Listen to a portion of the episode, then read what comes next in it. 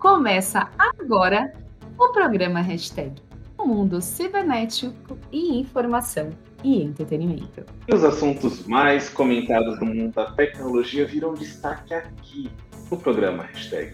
E eu sou Rogério Ribeiro e olá, Fabi Madeira. Olá, César Martins. Olá, hashtagers, olá, meninos. Eu sou Fabi Madeira e sejam todos muito bem-vindos a mais uma gravação do nosso programa. Olá, gente, sejam bem-vindos a mais um episódio aqui do nosso hashtag Fabi, Rogério e eu. E iremos trazer mais um tema sobre o mundo da tecnologia. Vocês não podem perder, acompanhe aí.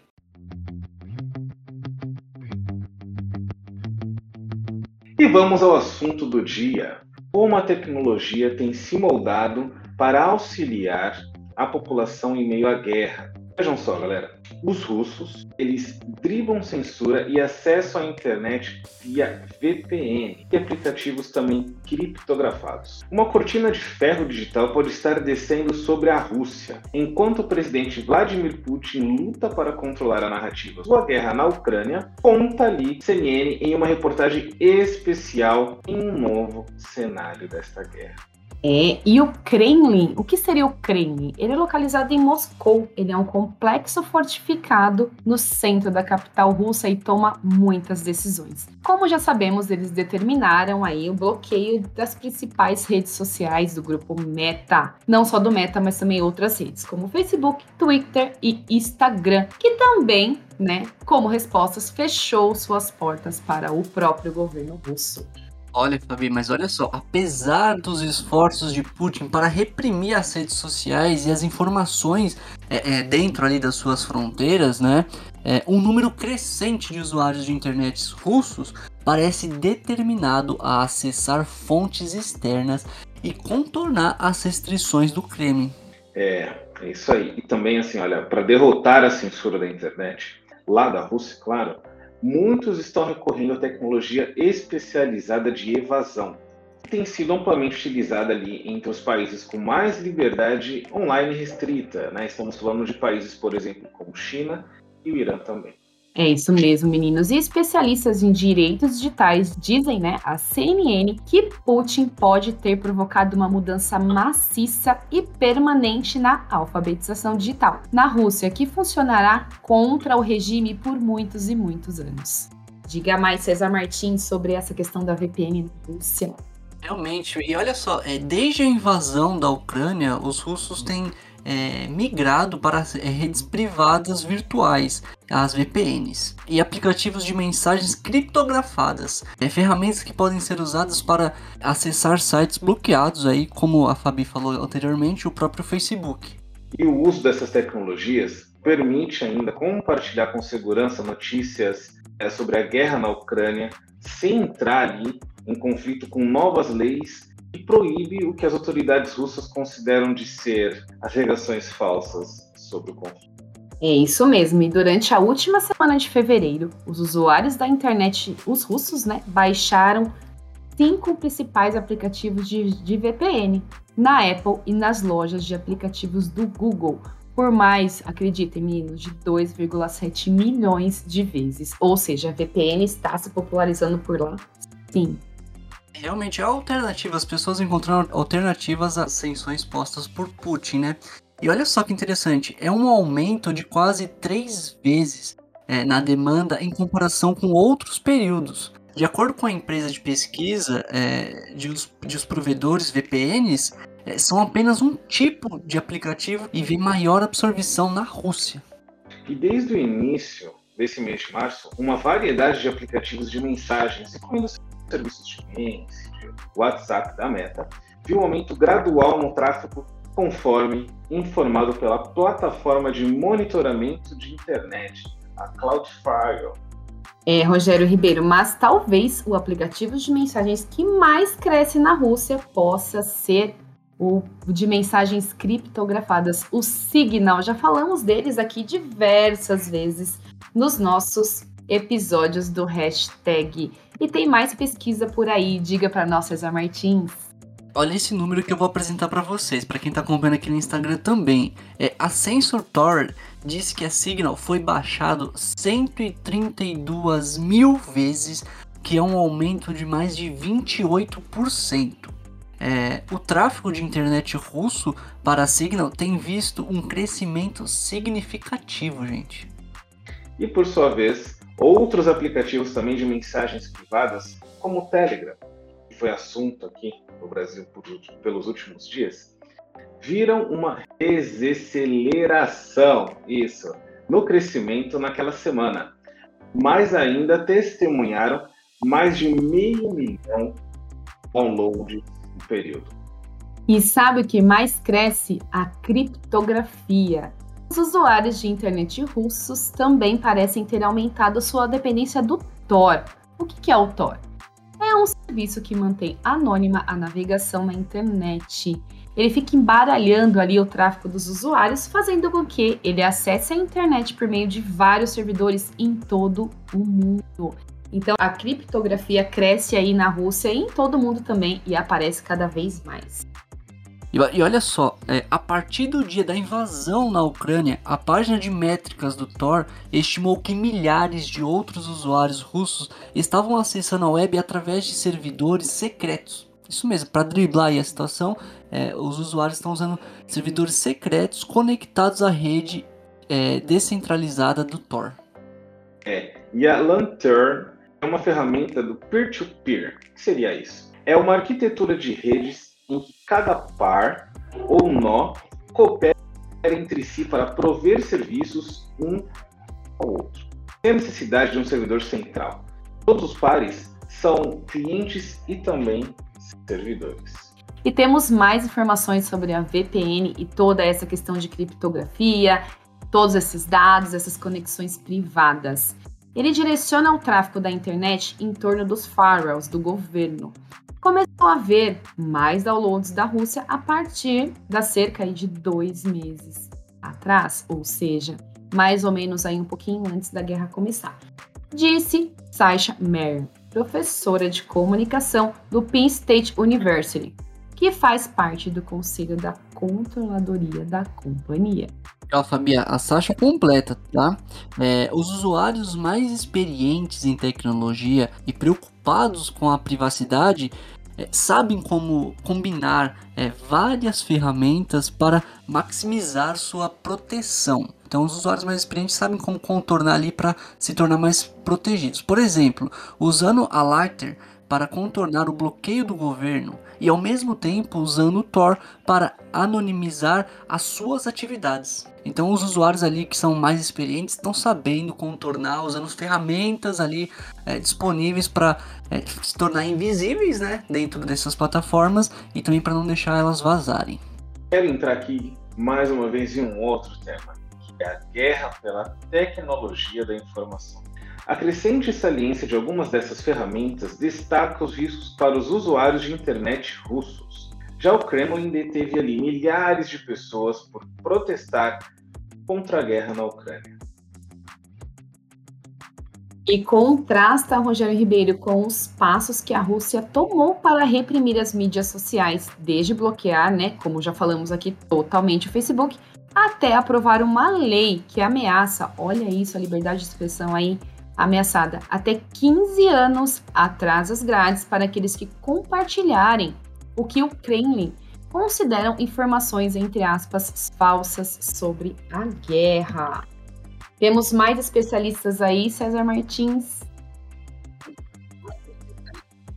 Estamos trazendo mais uma especialista agora, Natália Carapiva, é, advogada do grupo de direitos digitais Access No é, é, disse que alguns usuários de internet russos usam ferramentas de comunicações seguras há anos, já que o governo russo começou a restringir a liberdade de internet há mais de uma década lá no seu território. É, e veja só, César, lá no passado o governo russo tentou bloquear os provedores Tor e a própria VPN. Relatou, na verdade, um especialista em direitos digitais. Mas Fabi, me diz, você acha que ele conseguiu ser, ser bem sucedido aí nessa batalha? Pois é, Rogério Ribeiro não foi bem sucedido, não, disse aí a especialista, devido ao design aberto e descentralizados do Tor, que depende de muitos servidores distribuídos e a vontade de novos provedores de VPN de preencher a lacuna deixada para trás aí pelos proibidos, porque sim, tem muitas pessoas que são contra a informação, infelizmente, e a favor da fake news. Então, eh, o Putin está fazendo com que a população tenha um meio alternativo, criptografado e seguro de conexão. E a Rússia, que mais César Martins que ela traz para nós aí nessa entre aspas, guerra pela informação? É uma quase guerra interna cibernética, né, gente? E o que virou ali, né? O que a Rússia enfrenta agora é um jogo intensificado de gato e rato. Embora Putin possa não ser capaz de encerrar totalmente as tecnologias é, resistentes à censura, é, os apoiadores do Kremlin ainda podem tentar é, arrastá-lo para uma guerra de informações mais ampla da Rússia é impedir a adoção.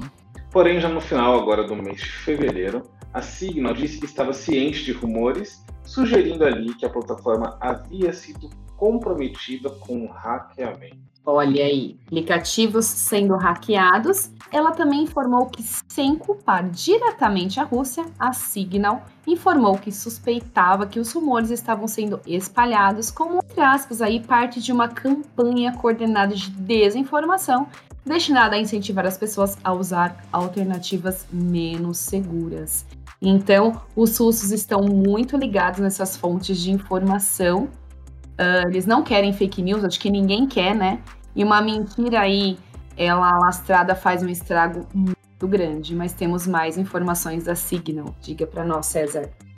É, exatamente, até um, traçando um paralelo com o que aconteceu no Brasil aí, né, com o Telegram. Agora parece que se ajustaram ali com as regras do Brasil, mas tinha sido proibido no uso aqui no nosso território.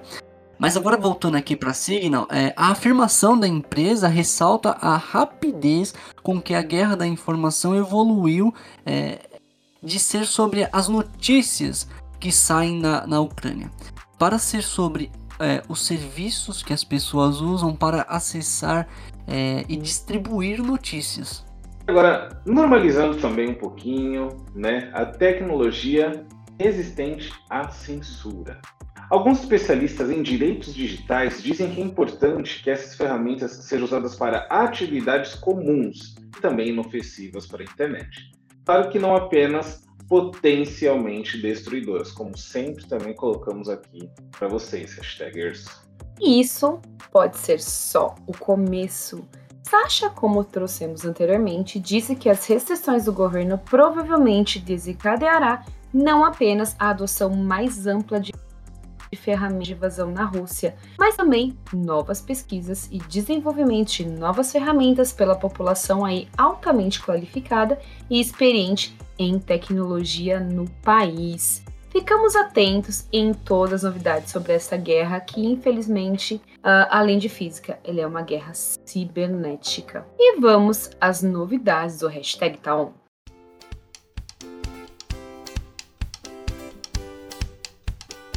O hashtag então de hoje começa com o Telegram. A partir de agora vai monitorar os 100 canais mais populares do Brasil. Vejam só. O Telegram foi liberado novamente para operar no Brasil no último domingo, em decisão do Supremo Tribunal Federal, o famoso STF, que seguiu ali a determinação inicial do ministro Alexandre de Moraes. Aos poucos, começam a surgir detalhes sobre o mensageiro que ele fez ali para conseguir a revogação do banimento. Exatamente. Segundo a Agência Brasil, o aplicativo prometeu realizar o monitoramento dos 100 canais mais populares aqui do nosso país e o acompanhamento da mídia brasileira. Não há detalhes sobre como a supervisão aos canais vai acontecer e nem quais são aí os grupos mas essa centena representa mais de 95, olha isso meninos, 95% das visualizações de mensagens públicas do aplicativo em território nacional. Acreditamos, abre aspas aí, isso é uma o que a companhia diz, né? A revista Veja, acreditamos que essa medida será impactante, pois nos, nos permite identificar informações perigosas deliberadamente falsas no Telegram, com mais eficiência, declarou a companhia. Que assim seja, temos mais ações. César, conte para nós. Realmente, todas as ações agora executadas pelo Telegram são de extrema importância para evitar compartilhamento de notícia falsa. É, e a gente sabe que não é só isso que rola dentro dessa plataforma, tem muita coisa que fere os direitos legais. É, e o Telegram segue com algumas. É, algumas são, é, são esperadas novas ações para melhorar essas questões. Né? O Telegram ainda vai realizar parcerias com agências de checagem para garantir a confiabilidade de informações trocadas em grupos públicos e reforçar punições a contas acusadas de espalhar notícias falsas. Nós sabemos que o Telegram ele é uma plataforma que permite muitas pessoas, são centenas de pessoas em um mesmo grupo. Então você compartilhar uma notícia em um único grupo, você consegue compartilhar para centenas de pessoas. Por isso que todas essas medidas tomadas pelo Telegram é de extrema importância, até para eles poderem continuar operando aqui no Brasil, não é? Pois é. Mas também, por não ter atendido a justiça brasileira com antecedência, o CEO e fundador do Telegram, Pavel Durov, pediu desculpas ao STF e alegou também que os e-mails enviados pelos representantes foram abre aspas, perdidos, e, portanto, ignorados. É, a consequência veio, né? Que o Telegram aí, como já dissemos em edições anteriores, aliás, postamos em nossas redes sociais também essa notícia quando o Telegram aí foi bloqueado pela Justiça Brasileira a pedido do ministro Alexandre de Moraes. Vamos falar de outro aplicativo não menos polêmico, WhatsApp. Vocês ouviram falar do WhatsApp GB? Você conhece César Martins, Rogério Ribeiro? Já ouvi falar e tem polêmica em torno dele, hein? Exatamente. Recentemente, uma prima minha foi bloqueada por tentar usar o WhatsApp GB. Olha aí. Então vamos explicar quais são os riscos de usar a versão pirata do aplicativo. No Twitter, os usuários relataram que tiveram um alerta para o risco de segurança envolvido na versão alternativa. César Martins já usou? Conte para nós. É o seguinte, a gente sabe que um termômetro para saber o que o pessoal tá falando é os Trend Tops do Twitter, né? É, e o nome do aplicativo, inclusive, está entre os principais assuntos comentados na rede social desde a última segunda-feira. O WhatsApp GB é uma espécie de clone é, da plataforma de mensagem desenvolvida pela Meta.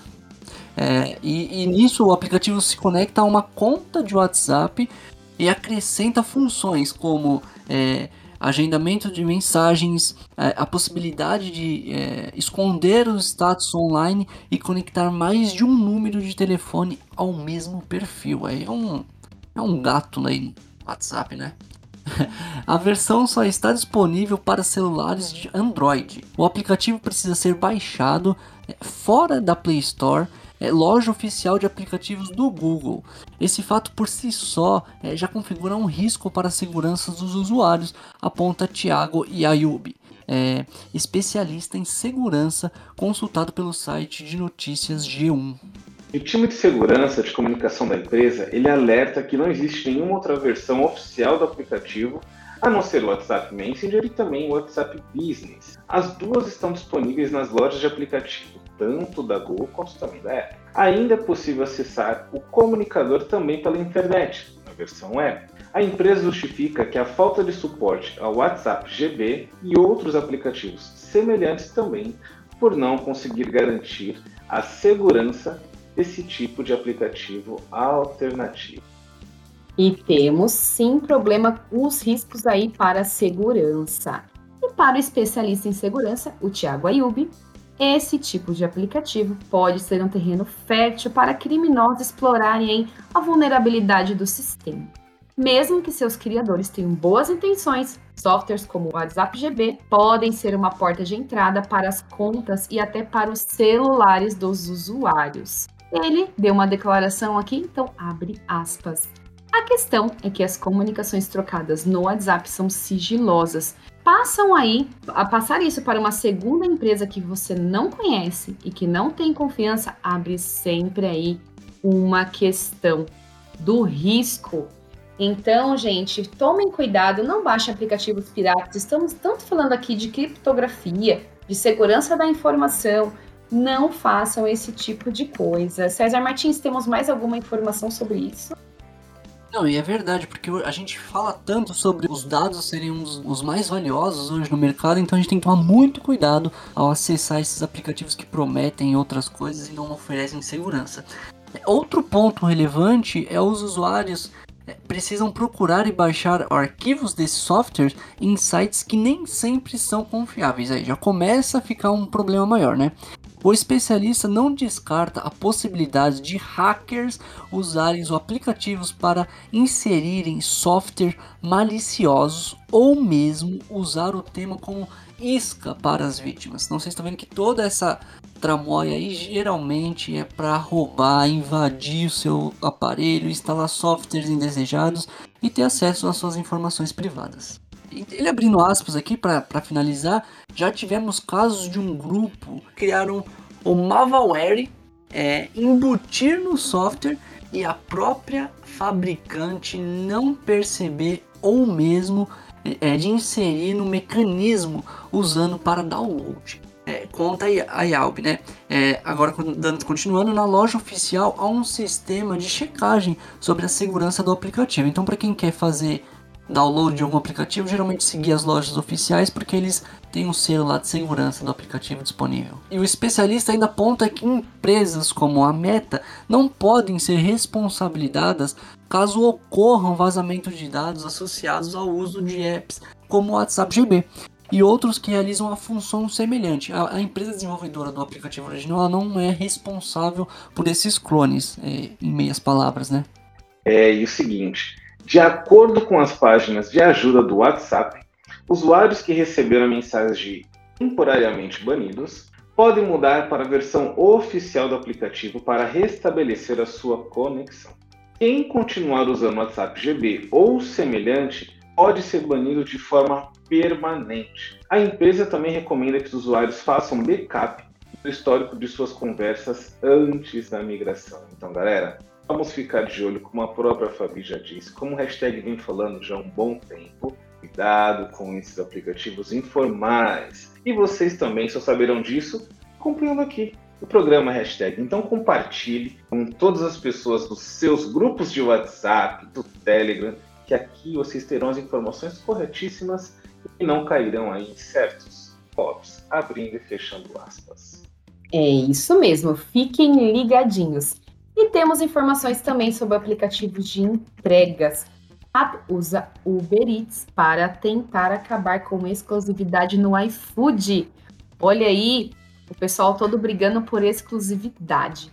A RAP aproveitou o anúncio da Uber de abandonar seu negócio de delivery, como já colocamos aqui também em edições anteriores do hashtag, né? A Uber Eats, ela fechou seu serviço de entrega de delivery de restaurantes para tentar aí acabar de vez, a RAP quer tentar acabar de vez com a exclusividade de contratos que o iFood tem com alguns restaurantes a empresa diz que a Uber Eats encerrou né, as atividades por culpa do iFood, olha que acusação séria, que estaria minando a concorrência do setor com seus acordos de exclusividade. Olha isso. Será que isso pode? Diga lá, Cesar Martins. É, me parece uma forma de monopólio aí de entregas, né? O pedido da RAP foi feito no processo aberto pelo Conselho Administrativo de Defesa Econômica, o CAD, que investiga a violação de, é, é, de concorrência por parte dos aplicativos de delivery. Logo no início do processo, o órgão exigiu o fim da exclusividade dos contratos novos do iFood mas manteve a exclusividade dos contratos antigos, né? O que era antigo se manteve nesse início do processo e os novos acabou derrubando aí a exclusividade do iFood. É, e também ali para se contrapor ao novo pedido feito pelo Rap, o iFood ali ele argumentou que o Rap já usa um, um argumento totalmente sem fundamento, digamos assim. Já que o Uber também estaria com essa estratégia de focar em supermercados e por isso encerrou o negócio de restaurantes e também ignora grande quantidade de aplicativos que entraram em operação nos últimos anos. É, questão polêmica aí entre os aplicativos de entrega. E fiquem ligados que sempre, ah, enfim, seja nas redes sociais ou toda quarta-feira aqui, estamos sempre trazendo muitas notícias no hashtag Taon. Fiquem ligados.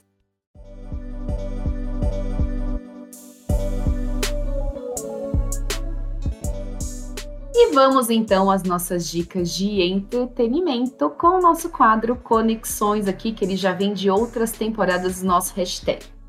A dica de hoje, entretenimento, ela veio do nosso editor Pedro. Pedro, mais uma vez, o super abraço.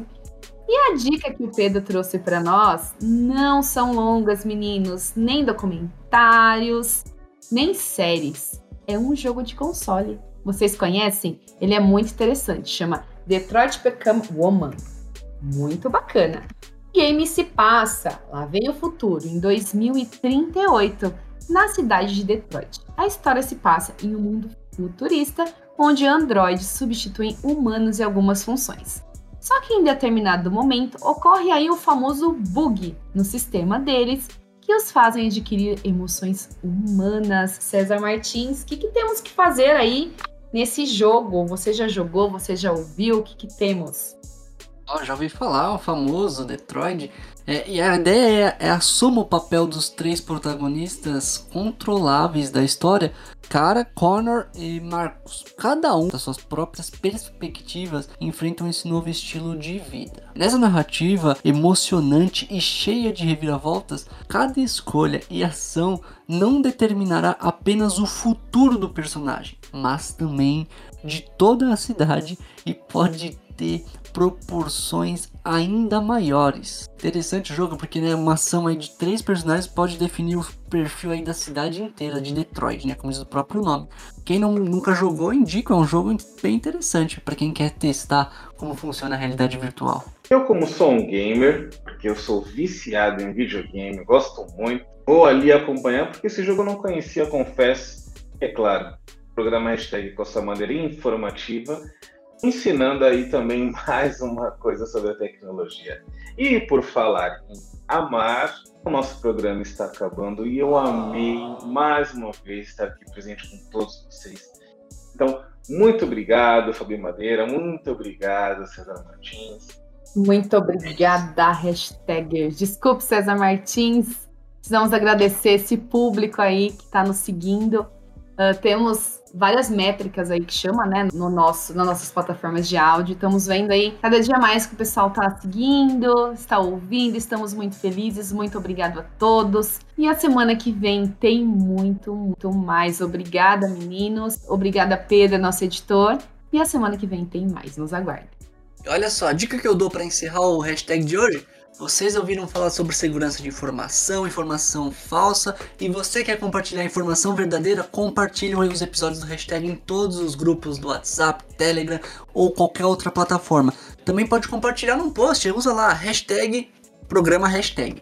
É isso aí, muito obrigado para quem acompanhou pelo Instagram. Você que está ouvindo a gente pela sua plataforma de áudio favorita, muito obrigado por acompanhar até aqui. Esperamos ter agregado com informações sérias e com novas informações. Até o próximo episódio. Tchau. É isso aí, galera. Tchau, tchau.